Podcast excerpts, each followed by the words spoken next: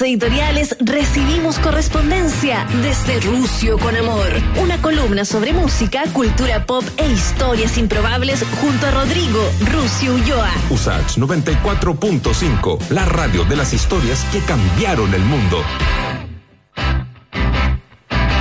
Muy bien, nada mejor que cerrar la semana con Rodrigo Ulloa hablando de música, don Rodrigo. ¿eh?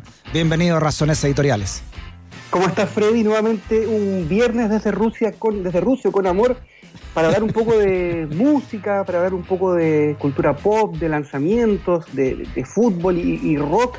Y eh, hoy vamos un poco a la carta porque mucha gente nos escribió y querían que nos manifestásemos eh, en torno al aniversario número 30 de que, el, que es probablemente el mejor disco y más importante de Soda Stereo, Freddy. Me refiero a Canción eh, Animal, editado un 7 de agosto de 1990 y tal como confiesa el bajista Zeta Bocio, fue el disco que, eh, con el que perdió el pelo. Ese nivel de, estrés y de, importancia fue para, ellos.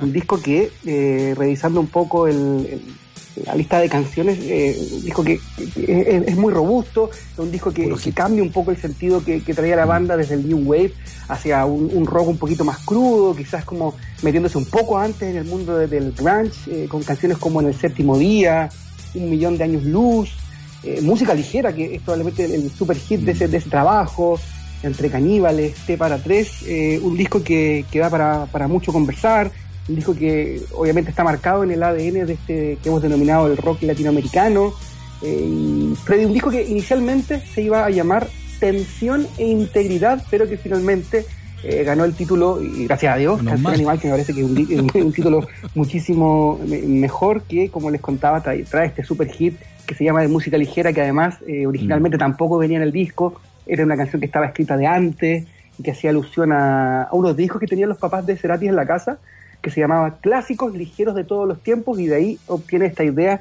de la música ligera y también un, un hincapié en T para tres, que a lo mejor si ustedes lo escucharon en, estas historias que compartimos en Radio Sach, detrás de ella hay, un relato un poco triste, bastante triste, mm. que tiene que ver como cuando eh, el padre de Cerati les cuenta a, la madre y a, Gustavo que él padecía de cáncer en una etapa muy avanzada, entonces sirve la 11, sirve un té para tres y ahí se manifiesta esta, mm. esta noticia que, claro, le cae muy duro a, la familia de Cerati. Un disco eh, altamente recomendable y además, Freddy, que habla muy bien de la capacidad eh, compositiva de, Gustavo Cerati. Él en, cuatro años, imagínate, en, un periodo muy, muy corto, eh, lidera las composiciones de Canción Animal, del Dínamo, de Colores Santos y Amor Amarillo. Mm. Esto pasa solo en cuatro años y ayuda a como a entender lo importante que, que Cerati a nivel, no solo latinoamericano, diría que a nivel mundial. Bueno, yo creo que con este disco, eh, Rodrigo Cerati explota eh, con, toda su magnitud, ¿no? Como, artista, eh, viniendo de, dos discos muy distintos, además como Doble Vida y este Pay Languis también, ¿no? Y, quizás cansados también de, tanta sobreproducción, van con un rock muy argentino, además, ¿no? Muy, de, la, muy de la vena argentina que, y muy crudo, porque hasta las canciones más, más lentas o más íntimas como, como la que tú dices, T para tres, también es una canción muy cruda, en, en su relato también, y en la, en la emoción que, que entrega. Sí, se, se, cruza como la tradición de Invisible y cosas, no sé, hasta de Papo que uno podría leer entre líneas en, en guitarra, entonces me parece que como bien dices mm. tú, Fred, estoy de acuerdo, un disco que es muy, muy eh, argentino y que ya celebra tres décadas, eh, nos avisa también como lo rápido que pasa, que pasa el tiempo. Y, también estoy en este espacio, me gusta mucho hablar de eh, lanzamientos, de, Discos, discos nuevos o álbumes nuevos que eh, salieron los viernes. Tú sabes que el, viernes ya está establecido como, como día eh, institucional de, lanzamientos. Y nuestros queridos amigos de Deep Purple se atrevieron de nuevo. Y hablo la pregunta, Freddy. ¿Es necesario un nuevo disco de Deep Purple? La pregunta al menos, la respuesta de ellos al menos es sí. Es buena, es buena la pregunta porque tiene, tiene que ver con, bueno, con la muerte de John Lord, con la salida de Richie Blackmore y, con la voz ya bien, bien gastada de Ian Gillan, ¿no? Este es el disco número 21 en la carrera de Deep Purple. Se llama Whoosh, que es algo así como que todo pasa muy rápido, es una onomatopeya de algo que, eh, corre como estos tiempos. Eh, Oye, además, Rodrigo, eh, ¿sí? es casi como Hash. Sí, justamente, que es casi como, como Hash. La y además cae muy cerca del aniversario número 50 del In Rock. O sea, ya te das cuenta que es una tradición muy, muy larga para los, los amantes más eh, cercanos hoy día de, Deep Purple. Contarles que de, la formación original queda muy, muy poco. En, la voz se mantiene eh, Ian Gillan. En, el teclado ya, ya no está John Lord, que falleció en el 2012, si no me equivoco. Está Don Avery, que también es un tecladista bastante reputado. Tuvo conocido Osborne, es el responsable de Mr. Crowley, por ejemplo, esa, esa técnica introducción. Eh, también tenemos a Roy Glover, que, si no me equivoco, Freddy, debiera ser el único eh, miembro eh, original de la banda desde el comienzo. Es el bajista. Ah, puede ser. ¿ah? Recordemos que Ian Gillan no partió con ellos. no, Rod Evans, Rod, Evans. En guitarra mm. está Steve Morse, que lleva bastante tiempo ya, que de hecho lleva más tiempo de lo que llegó a sumar Richie Blackmore. Un disco, Freddy, que si bien no, entendemos que Deep Purple ya hizo la pega. Hoy día intenta como seguir eh, vigente y, de hecho de, esas bandas yo creo que Deep Purple y Rolling Stones son los que aún siguen tocando, siguen eh, haciendo música eh, en vivo, siguen juntos. A los Stones obviamente les, les jugó a favor no diría lo mismo de Deep Purple, que una marca que quizás no, fue tan bien llevada, una marca que se fue desgastando en el camino. muchas peleas internas y muchos cambios de gente muy importante, porque yo creo que quedan dos, quedan dos originales. Ian, Pace también, creo que el que también está de, la primera formación de la MK1, digamos. Y tanto sí que los fanáticos de Deep Purple lo dividen en MK1, MK2, MK3. Este es como la MK10, como Rambo 25 justamente tienes razón, el baterista Ian Pace sigue eh, junto a ellos y en esta, esta formación que también tiene algunos guiños, como te decía, a sus clásicos, no, no hay ninguna innovación y tampoco uno esperaría que, que Deep Purple se, meta con, en sonidos diferentes a los que nos, tienen acostumbrados, pero sí como, como una renovación de su catálogo me parece que es importante, te lo decía el disco número 21, hace ya tres o cuatro años que no eh, mostraban nuevo material, así que si la gente quiere meterse en lo que hoy es Deep Purple, pueden revisarlo con este disco que se llama Hush, que se escribe W-H-O-O-S-H como una onomatopeya, justamente coincide con el em, aniversario número 50, del que sí es muy, muy influyente y muy, muy importante, el In Rock, este disco que como usaba eh, como portada las, caras de ellos tallados como en el Monte Roosevelt. Mm. Una, pieza súper importante. Gran, disco, el In Rock. Oye, ¿este disco se, se, encuentra en cualquier parte del Wash? ¿Cómo, cómo es ahora que con pandemia? Eh, la forma más eh, fácil, cómoda y tradicional eh, está en Spotify, está en, las plataformas Deezer, Spotify, Apple Music, mm. que, creo que la forma más correcta está en YouTube también. Ahora, si uno es más melómano, puede encargarlos a las tiendas oficiales, puede pedir ahí su delivery y varias alternativas. Yo recomiendo una, una tienda de discos extranjera que se llama Disdocs, que, que mantiene unos precios justos para poder encargar esta, esta pieza. Y hablando, de encargos de piezas fundamentales, y aquí yo es donde, donde empiezo a dudar si es ético o no eh, ocupar mi 10% en, en tonteras. Porque eh, Black Sabbath... No sabe comprar un plasma. No, no, la ministra me lo pidió y yo voy a hacer, eh, le voy a hacer caso. Ocurre que Black Sabbath acaba de anunciar que va a sacar un box set con el aniversario número 50 del Paranoid, el disco que oficialmente cumple el 18 de septiembre, una fecha difícil de olvidar mm. para los chilenos, eh, de 1970 fue editado, se va a lanzar nuevamente en una edición, Freddy, que está de verdad para, para, lanzarse por la ventana. Viene el LP con el álbum original, viene una grabación cuadrofónica, viene el show en vivo en, en Montreux, hay otro eh, show en Bruselas, hay un libro con, anotaciones originales de cómo fue compuesto, así que eh, está, está complicado ahí como, como, recibir este 10% y saber cómo reinvertirlo, eh, y está la tentación ahí abierta de comprarte esta caja del Paranoid festejando los 50 años de un disco que además es fundamental, no solo en la historia del rock, en la historia del, metal, es como fundacional, seminal. Tremendo disco, War Peaks, el himno de los himnos, no, es tremendo, tremendo disco. Que además lo tuvimos hace muy poco en, los discos eh, importantes de los viernes en, Radio Usach en, voz de Mila Aguilar, así que ya nos adelantamos a esa, esa tan importante. Y para eh, traerte un poco más de contenido nuevo, porque pasamos por Soda, pasamos por Deep Purple, por Black Sabbath, eh, para refrescar un poco, acaban de también lanzar material, un single, los hermanos Durán, con su agrupación Lanza Internacional, un, gran nombre para una banda de chilenos que viven afuera, en, este caso en particular. Muy chilena el nombre, ¿eh? muy chileno. Eh, es un trío, ¿no? Dos chilenos y un mexicano. El single se llama em, Cordel, está también disponible en, las plataformas de, streaming, en, YouTube. Y la idea de este, de este single es una especie de quiebre dentro de eh, la, breve historia de esta, de esta agrupación que venían como por el lado un poco más new wave, un poco más, eh, mucho más, pop. tradicional, y hoy día mm. se meten con un poco más de psicodelia,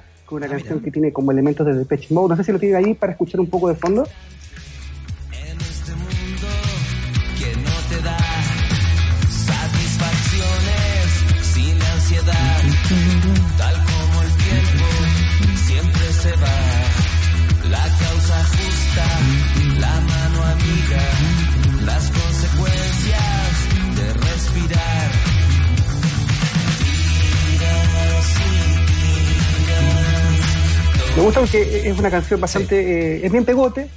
Eh, bueno, los hermanos Durán ya tienen una, importante tradición también haciendo hits eh, con los bunkers. Entonces ya entienden un poco la, nomenclatura y cómo meter canciones que les puedan gustar al, público, no solo chileno, sino que también mexicano. Así que les recomiendo este corte, de, corte digo, de lanza internacional que se llama Cordel y también disponible. Y para, para cerrar, Freddy, estas recomendaciones, la semana pasada, 81 Minutos eh, lanzó Primavera eh, a través de eh, un video en unión con UNICEF, en una campaña, y hoy día ya está disponible su audio en Spotify de esta canción interpretada por Corchetis, que habla mucho de esta época de pandemia. A mí como que de repente me, entró un poco la emoción, porque si bien está contado de la historia de un niño, toca temas sensibles de lo que nos pasó en estos meses. Te, invito a escuchar un poco.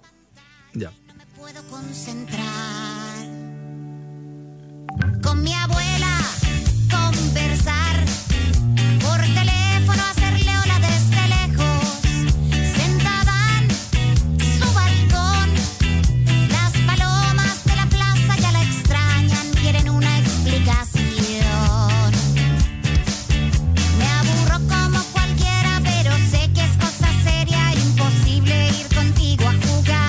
claro muy, muy contingente ¿eh?